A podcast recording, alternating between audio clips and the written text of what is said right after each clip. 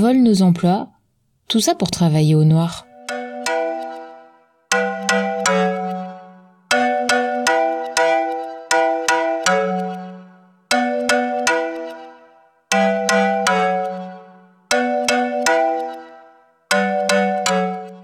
Bienvenue dans votre podcast La France dans le Noir. Je suis votre host Rosa et je suis accompagnée de ma partenaire de choc, Mandy.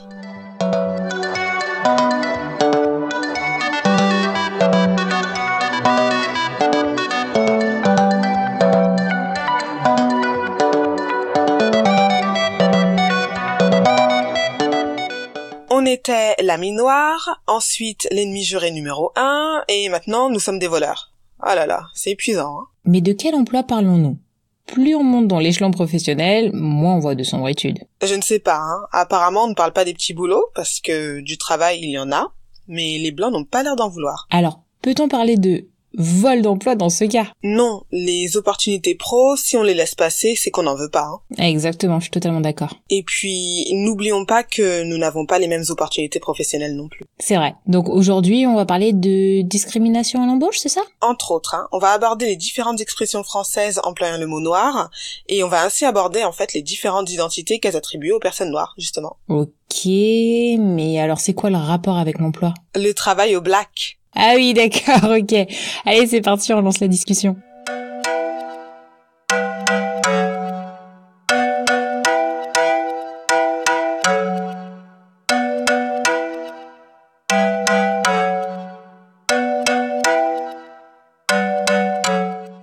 Le travail au noir, tu veux dire Bonne remarque, Mandy. Hein. Et c'est vrai qu'à l'origine, l'expression c'est travail au noir.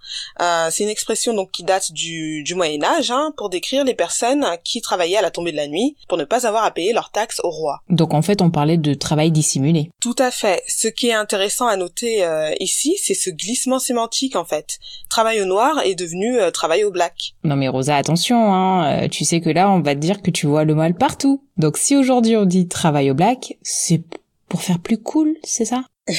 Eh ben, écoute Mandy, avant de poursuivre, je vais te faire écouter un micro-trottoir que j'ai réalisé à distance, hashtag Covid. Donc j'ai demandé à plusieurs personnes de tout simplement me donner une expression française comportant le mot noir. Ah, ça va être intéressant ça. C'est parti, on écoute. Connais-tu une expression française avec le mot noir? Hum, Il y a plein d'expressions. Euh, je pense à avoir les idées noires. Euh, oui, euh, travailler, euh, travailler au noir. Oui, alors euh, moi je pense à l'expression euh, noir de monde. Hum, Bah moi, euh, en termes d'expression avec le mot noir, le premier truc qui me vient à l'esprit c'est euh, broyer du noir. Après, c'est pas vraiment une expression, mais ce qui me vient aussi en tête, c'est euh, la chanson de Johnny Hallyday. Noir, c'est noir, il n'y a plus d'espoir. Oui, je connais. Euh, broyer du noir, par exemple. Euh, ouais, euh, être noir de colère, par exemple. Avoir un humour noir. Une expression avec le mot noir, je pense euh, à euh, avoir un regard noir. Oui, être la bête noire de quelqu'un. Alors, qu'est-ce que tu remarques, Mandy? Bah, je remarque que comparé à ce qu'on a pu dire auparavant, en fait, on n'a pas tout le temps peur de dire le mot noir finalement.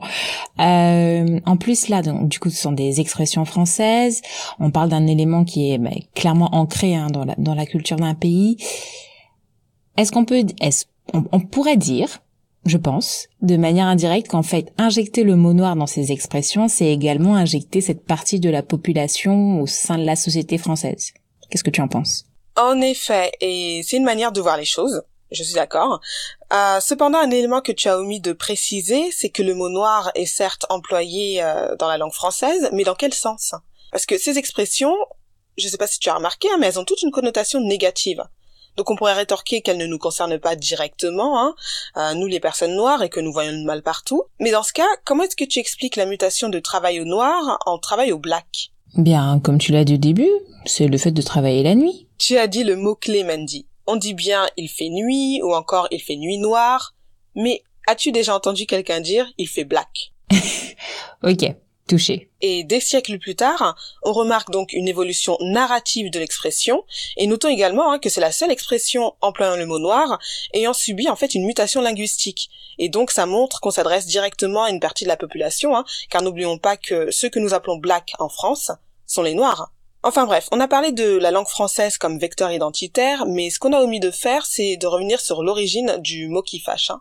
Donc on a remarqué qu'en France, il était d'un commun usage hein, de silencer le mot noir, et qu'ainsi, pour désigner les, noirs, il était préférable d'employer un large choix d'euphémismes pour montrer qu'en France, euh, on vit dans le monde des black blancs beurre, quoi. Alors bon, quand même, juste un, juste un petit rappel, cette locution black, blanc, beurre sert à parler des Français d'origine africaine, antillaise ou maghrébine, donc on désigne la France black, blanc, beurre pour faire référence à la France multiethnique euh, qui serait en fait le modèle d'intégration sociale qui naît d'ailleurs à la fin du XXe siècle. Oui, on est black blanc beurre à chaque victoire de la Coupe du Monde euh, de l'équipe de France de football en gros, hein, donc euh, tous les 20 ans. Hein enfin bref, on ne va pas analyser l'ensemble des expressions.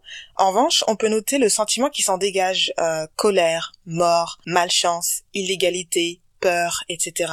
Des émotions qui sont en permanence accolées au, noir dans l'art, dans la presse, dans l'espace public, etc. Mais pourquoi est-ce que le mot noir a toujours une connotation négative? Première raison, c'est le rôle que joue le mot noir. Donc euh, il joue le rôle de l'opposition, du vilain. Euh, c'est un petit peu l'idée de l'altérité. Dans cette philosophie du noir égale mauvais, on a par opposition implicite ou explicite hein, que le blanc égale bon. Ouais, je vois. C'est bah, vrai que cette opposition noir-blanc accentue souvent l'idée que le blanc est euh, bah, positif en fait. Euh, je sais pas le, positif, le négatif, la naissance et la mort, le bien et le mal. Euh, si on prend la propreté et la saleté, il y a toujours d'un côté la partie blanche et la partie noire. Tout à fait. Euh, je suis tombée sur un article analysant les couleurs et leur signification à l'échelle euh, socioculturelle.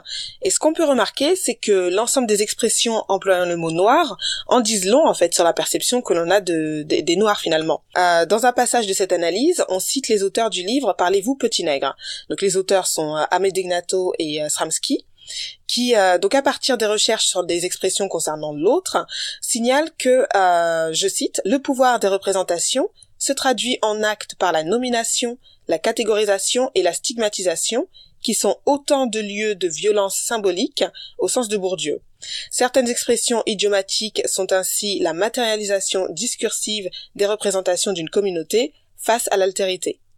Et dans son article, Estella Klett, donc l'auteur de, l'article en question, hein, conclut en disant que la couleur porte des traces des systèmes socio-symboliques qu'elle accompagne, concrétise et organise pour une ethnie déterminée à une époque donnée. À quelques exceptions près, noir évoque un réseau symbolique négatif avec des nuances variées qui vont de la mélancolie au racisme en passant par l'antipathie, la violence ou le malheur. Deuxième raison pour laquelle le mot noir a une connotation négative, c'est qu'il est, euh, l'héritier du mot esclave, nègre, etc. Donc avant l'apparition du mot noir, on a eu droit à diverses appellations à connotation négative et néfaste. Je suis tombée sur un excellent article d'Africulture. Allez, euh, je, vais mettre le, lien hein, et allez voir cet article. Euh, et en fait, c'est un article donc qui retraçait euh, ces, ces, ces mots-là hein, à travers l'histoire, donc euh, l'évolution du mot noir, etc.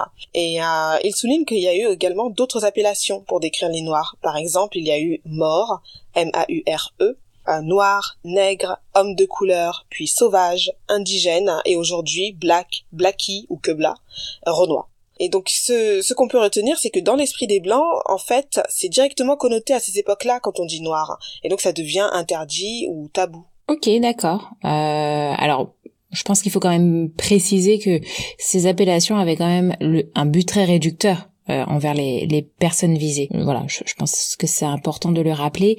Tu as dit homme de couleur. Euh, c'est beaucoup plus récent que ça, homme de couleur. Eh bien, figure-toi que non. Dans le même article, il est précisé que cette expression, en fait, remonte à la Révolution française. Donc le terme, il est sorti, en fait, dans un objectif d'atténuer le rétrécissement des Noirs à leur, euh, à leur couleur de peau, une fois de plus, on se rend compte que c'est l'effet inverse qui est provoqué, euh, car le procédé linguistique qui a été employé ici, hein, c'est ce qu'on appelle une litote, à savoir en dire moins pour en laisser entendre plus. Euh, et donc en fait, l'effet que ça provoque chez euh, la, personne qui nous lit ou qui nous écoute, c'est un sens beaucoup plus fort que ce qui a été dit hein, finalement. Mais on va s'intéresser ici au mot interdit, qui est le mot préféré de tout bon raciste. Laisse-moi deviner, tu parles du mot nègre? Comme on a pu l'entendre dire de la de la bouche d'un voyou, hein, euh, pour catégoriser Monsieur Michel Zéclair. C'est ça. Et dans l'article, on apprend en fait que ce mot apparaît en France à l'époque du Moyen Âge, et, on sait tous en fait que c'est l'emprunt hein, du portugais. Donc à l'époque et aujourd'hui encore, la signification de ce mot réduit vraiment les Noirs en ce qu'on appelle des biens meubles. Donc pour citer un passage euh, de l'article, c'est en effet donc le terme utilisé, terme qui à l'évidence euh, réduit cette humanité-là au statut de bétail et rapproche l'homme de l'animal. Substitution dont on sait qu'elle n'est pas que linguistique, puisqu'on comptabilisait dans les mêmes registres les bêtes et les nègres. Et donc ce mot, en fait, il est employé hein, vraiment pour enlever toute forme d'humanité et d'identité propre et créer en fait un effet de masse que l'on peut comprendre à travers l'expression euh, un noir égale dix noirs, par exemple. Je comprends ton propos, mais il y a quand même une distinction bien nette entre le mot nègre et le mot noir. Oui et non. Euh, c'est vrai qu'en 1770, le mot noir avait pour idée en fait de décrire les Africains n'ayant pas subi l'esclavage. Donc il avait un sens plutôt neutre, voire positif. Hein. Et il y a même eu la création d'un collectif, euh, la Société des Amis des Noirs, créé par euh, l'abbé Rénal, qui luttait contre le système esclavagiste. Cependant, euh, le mot noir, il faut noter qu'il va subir une mutation linguistique et une mutation significative, étant donné qu'il va être mis au même niveau que le mot nègre en fait. Donc je vais citer euh, une fois de plus l'article. Euh, ils disent dans un passage, dans le vocabulaire de la France coloniale, dès le milieu du XIXe siècle, les mots nègre et noir ont perdu toute distinction, si ce n'est que nègre, perdant sa référence à l'esclavage, contient plus que noir une référence à la sauvagerie, comme en témoigne le grand dictionnaire de Pierre Larousse, 1867. Euh, donc le dictionnaire précise, le substantif noir ne fait considérer l'homme que sous le rapport de sa couleur, Nègre se dit proprement des Noirs originaires d'Afrique, et il ajoute ordinairement à l'idée de couleur celle de la servitude, du travail forcé, de l'état presque sauvage, parce que toutes ces choses ont surtout pesé sur les hommes de ces pays-là. Oui, alors pour moi c'est un peu confus là. Euh, en fait, je comprends que les deux termes s'entremêlent et au final, l'un dans l'autre, c'est un peu la même chose. Euh, et surtout, je note qu'une fois de plus, on voit bien la concrétisation de la pensée blanche. Bien évidemment, hein, et pour renforcer le concept et l'implanter hein, dans le système euh, blanc, on a aussi la participation hein, du dictionnaire Larousse, comme ça a été euh, précédemment mentionné, qui avait publié tout un paragraphe raciste sur la supériorité naturelle de l'homme blanc et l'infériorité naturelle de l'homme noir, donc en rejoignant euh, directement les théories scientifiques selon lesquelles l'homme noir serait proche de l'animal. Et donc en plus, si c'était massivement diffusé dans le pays, dans les dans les écoles, les bibliothèques, etc ça valide ce que dit Turam, le, le fait qu'on apprend en fait à être blanc. C'est ça, et c'est quelque chose qui s'enseigne à l'école. Hein. Comme je le disais au début euh, de l'épisode, la construction du noir se fait par opposition euh, de celle du blanc. Donc cette altérité, hein, on la renforce à travers l'éducation, par exemple. Dans divers manuels scolaires, il y a toute une terminologie spécifique attribuée aux blancs. Euh, comme on vous prépare un épisode sur la construction de la blanchité, je, sais, à chaque fois on vous dit ça, mais on, les prépare vraiment. Hein. Donc je ne peux vous en dire plus, mais je vais terminer ce point en reprenant les propos de, de Claude Thiebaud qui sont mentionnés dans l'article.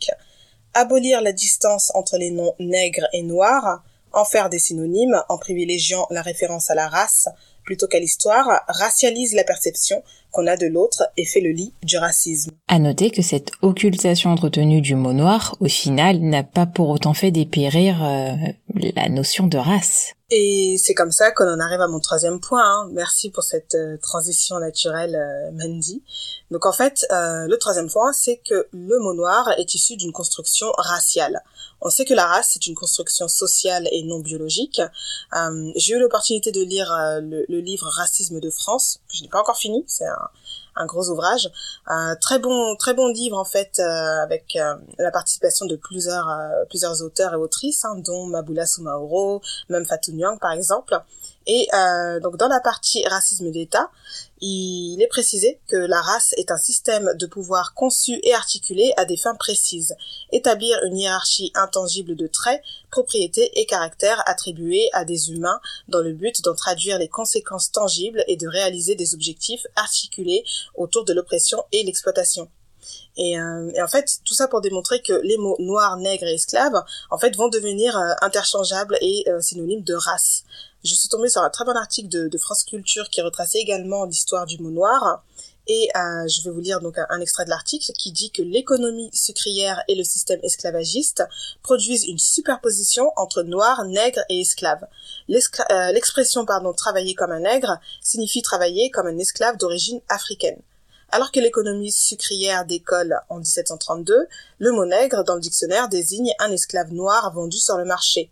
En 1740, hein, le mot noir entre donc dans le dictionnaire avec son synonyme nègre.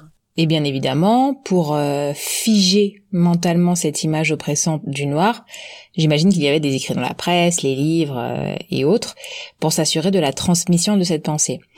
Euh, moi, je voudrais que tu nous parles là du... Je crois que tu m'avais parlé d'un livre qui hiérarchisait les quatre races. Oui, je suis tombée dessus en faisant quelques recherches. Euh, donc c'est ainsi que dans son texte, hein, euh, Le Tour de France par deux garçons, donc c'est d'Augustine Fouillé, mais sous le pseudonyme de G. Bruno. Euh, elle consacre donc deux paragraphes sur la race euh, humaine, donc intitulés Les quatre races d'hommes. On a droit hein, donc à des propos élogieux sur la race blanche, hein, la plus la plus parfaite, des lèvres peu épaisses, etc. Et c'est tout l'opposé pour la race noire, hein, peau très noire, nez écrasé, lèvres épaisses. Euh, ce qu'il faut retenir ici, en fait, c'est que euh, le, le, mot race, c'est une terminologie politique et juridique, pour reprendre les propos d'Anne-Marie euh, Le professeure d'histoire et qui a écrit un article pour Le Figaro sur l'importance de maintenir le mot race au sein de la Constitution française. Je ne suis pas, je ne suis pas d'accord avec ces, ces, propos. En revanche, j'aime bien son utilisation, hein, euh, sa définition donc de, de, race comme terminologie politique et juridique, parce que les mots euh, noir et blanc ont sciemment été accolés au mot race pour donner une signification particulière donc aux personnes concernées, permettant donc ainsi de régir leur mode de vie euh, au fil des années. Enfin bref, euh, je, je, vais m'arrêter là et je vais laisser la parole à Mandy qui euh, a des choses à nous dire hein, et j'ai hâte euh, d'entendre tout ça.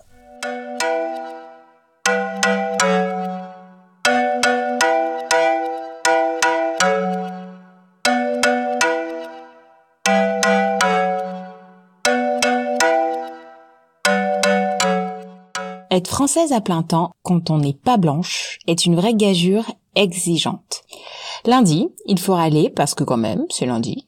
Mardi, il faut être la personnalité préférée des Français. Mercredi, il faut se désolidariser de l'islam. Jeudi, il faut remporter un tournoi international. Vendredi, il faut décrocher un prix Nobel, car à la moindre déconvenue, on se fait immanquablement rappeler d'où l'on vient. Donc c'est un extrait du livre Ah si si, il faut souffrir pour être française de Jogustin. Alors tu vois Rosa, tu disais justement qu'à une époque les mots euh, noir et nègre signifiaient la même chose et que tout naturellement on en arrivait à des expressions comme euh, euh, un noir égale à dix noirs. Au fil des siècles, il n'est pas étonnant de remarquer que la langue française a quand même délibérément supprimé toute individualité aux personnes noires.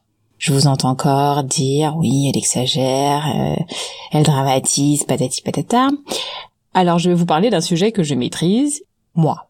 Un soir, durant notre book club mensuel, et d'ailleurs il faudrait qu'on reprenne, euh, qu'on reprenne le, le, book club euh, Rosa. C'est vrai qu'on a un petit peu abandonné ce book club.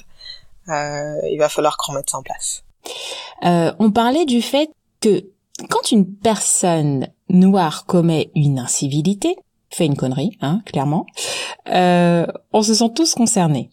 Quand on est noir et quand on est dans un magasin et qu'une autre personne noire se fait prendre la main dans le sac en train de voler quelque chose, on a honte. Euh, pourtant, on connaît pas cette personne, hein, mais on a honte. Euh, je vous laisse euh, imaginer la scène. Normalement, vous devez vous sentir au minimum mal à l'aise.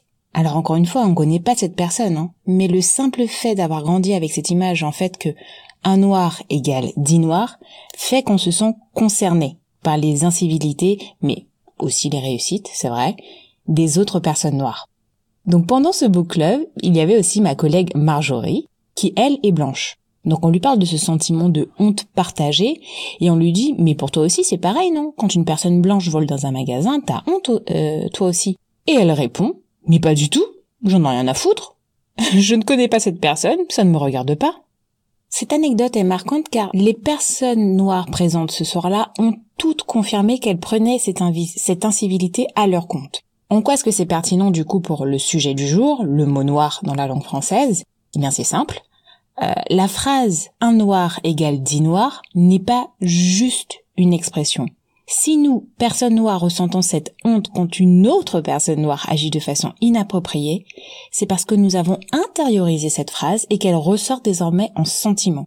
Et quand c'est quelque chose de négatif, ce sentiment peut effectivement être de la honte. Alors attention, il y a aussi le bon côté de cette phrase. Quand Obama devient président des États-Unis, sa victoire, on la prend aussi à notre compte. Mais bizarrement, quand un noir réussit, on dit plutôt il est unique en son genre. En gros, à ce moment-là, un noir égale un noir. Passer une journée noire, avoir les idées noires, broyer du noir, ne vont pas aider hein, à blanchir le mot noir. D'ailleurs, vous noterez que quand quelqu'un est innocenté, on dit qu'il est blanchi. Ça nous rappelle l'épisode précédent dans lequel on expliquait que le premier crime d'une personne noire est avant tout d'être noir. Donc Rosette a choisi euh, pour cet épisode en fait de revenir à la source du mot noir et d'en souligner euh, la présence et sa signification à travers diverses expressions. En revanche, tu n'as pas précisé ce qu'elles disent ces expressions des personnes concernées aujourd'hui. Ces personnes, en fait, euh, sont et resteront toujours l'autre dans le regard des personnes blanches. Plutôt que de revenir sur ces expressions, on va en voir tout plein tout à l'heure, et d'expliquer une énième fois d'ailleurs le, rôle qu'elle joue, je vais plutôt faire comme la majorité qui aime rester dans le noir, hein, petit jeu de mots, en disant que s'il y a diverses appellations pour nommer les personnes noires, c'est tout simplement parce que la langue française est une langue riche et variée. Les gens comme vous, issus de la diversité, les minorités ethniques, si c'est vrai, on, va pas mentir. Ces expressions, elles montrent l'élasticité, la créativité de la langue française, ok, d'accord. Elles mettent néanmoins en avant, et ça bizarrement de façon invisible, donc elles mettent en avant, mais sans montrer qu'elles le met en avant, cette blancheur qui sert de norme dans l'espace français. Ce qui n'est pas blanc, en fait, ne peut pas être totalement français. Donc nous, les Domiens, sommes sans cesse ramenés à nos origines insulaires. Hashtag la Guyane n'est pas une île. Surtout si on commet une faute publique. Le producteur d'origine martiniquaise, Zéclair, ce grand footballeur d'origine guyanaise, Malouda, ce formidable acteur d'origine sénégalaise, Omar Sy. En attendant, pourriez-vous me donner les origines de Marie Curie, Virginie Fira ou Claude Bartolone le problème n'est pas d'évoquer les origines. Je suis fière d'être guyanaise, d'avoir une maman qui a grandi à Sainte-Lucie et qui par conséquent nous grandait en anglais parce que bah, bah, chasser le naturel et revient au galop. Le problème, c'est quand la langue française en fait mentionne mon origine afin qu'il n'y ait pas d'équivoque sur ma couleur de peau. Afin qu'il n'y ait pas d'équivoque sur le fait que je sois française, mais pas totalement quand même. Rosa, je suis sûre que toi, tu as déjà été référée en tant que personne issue de l'immigration, alors que, en fait, t'es quand même né dans la région la plus française. Alors, je pense qu'on fait pas plus français que la Normandie. Alors qu'aux États-Unis, on parle de première génération ou de deuxième génération d'Américains, en France, on met surtout l'accent sur cette couleur de peau noire qui ne peut pas totalement être assimilée à la France qui, elle, est toute blanche. Comme l'exprimait très bien le sociologue Abdelmalek Sayed dans Immigration et pensée d'État, le fait même que l'on parle en France de naturalisation et non de nationalisation concernant le fait de devenir français tente à prouver qu'il n'est pas naturel d'être autre chose que français. Est-ce que vous avez déjà réfléchi à ce mot, chers auditeurs? Naturaliser. Concrètement, ça signifie rendre naturel, redonner l'état tel qu'il est dans la nature. Alors nous, ici à la France dans le Noir, on va essayer de rester poli, mais on a quand même envie de répondre en citant notre cher Kendrick Lamar. Be, be humble. Ta couleur de peau n'a même pas dix mille ans. Sit down.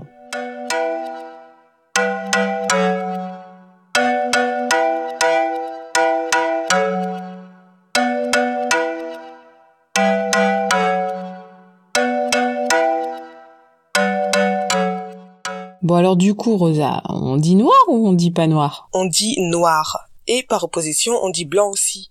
Euh, je sais pas si tu l'as remarqué, hein, Mandy, mais les vieux hommes blancs, en ce moment, ils ont du mal à accepter hein, ce concept de blanchité. Et du coup, ils n'aiment plus trop être appelés blancs. ah, ça c'est pas faux. Mais le souci, c'est qu'avec tout ce qu'on a dit, j'ai quand même l'impression qu'en fait, le, le mot noir est devenu le N-word américain, finalement. Je, je me trompe c'est vrai que pour beaucoup, c'est l'héritage qu'il en reste. Cependant, moi, je vois en ce mot une forme de résistance et de résilience. Euh, on a pu voir que le mot s'est promené euh, à travers l'histoire, hein, euh, tel un caméléon, en s'adaptant à son environnement ou en le mettant à mal par moment.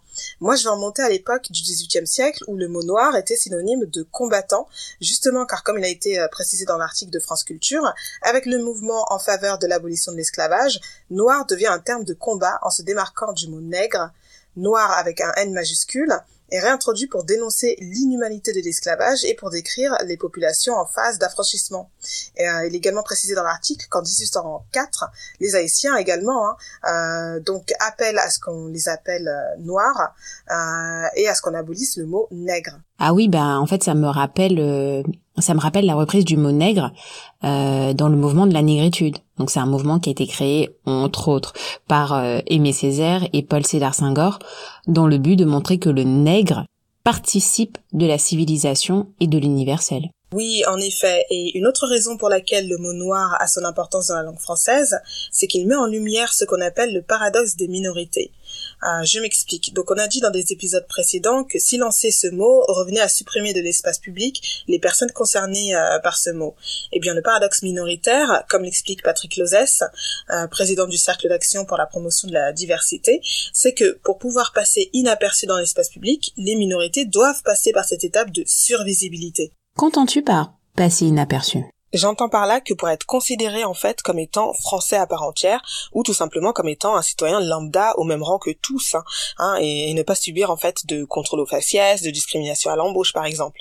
Euh, et par conséquent en fait devenir une des facettes de ce qu'on appelle la norme sans être systématiquement euh, catalogué d'exotisme par exemple hein, car, euh, sous prétexte que nous serions euh, tous originaires d'eux, issus d'eux ou héritiers d'eux et que par opposition les blancs représenteraient une forme de neutralité identitaire, eh bien on en a arrive à des situations de type deux poids deux mesures à tous les niveaux de vie. Ok, je vois.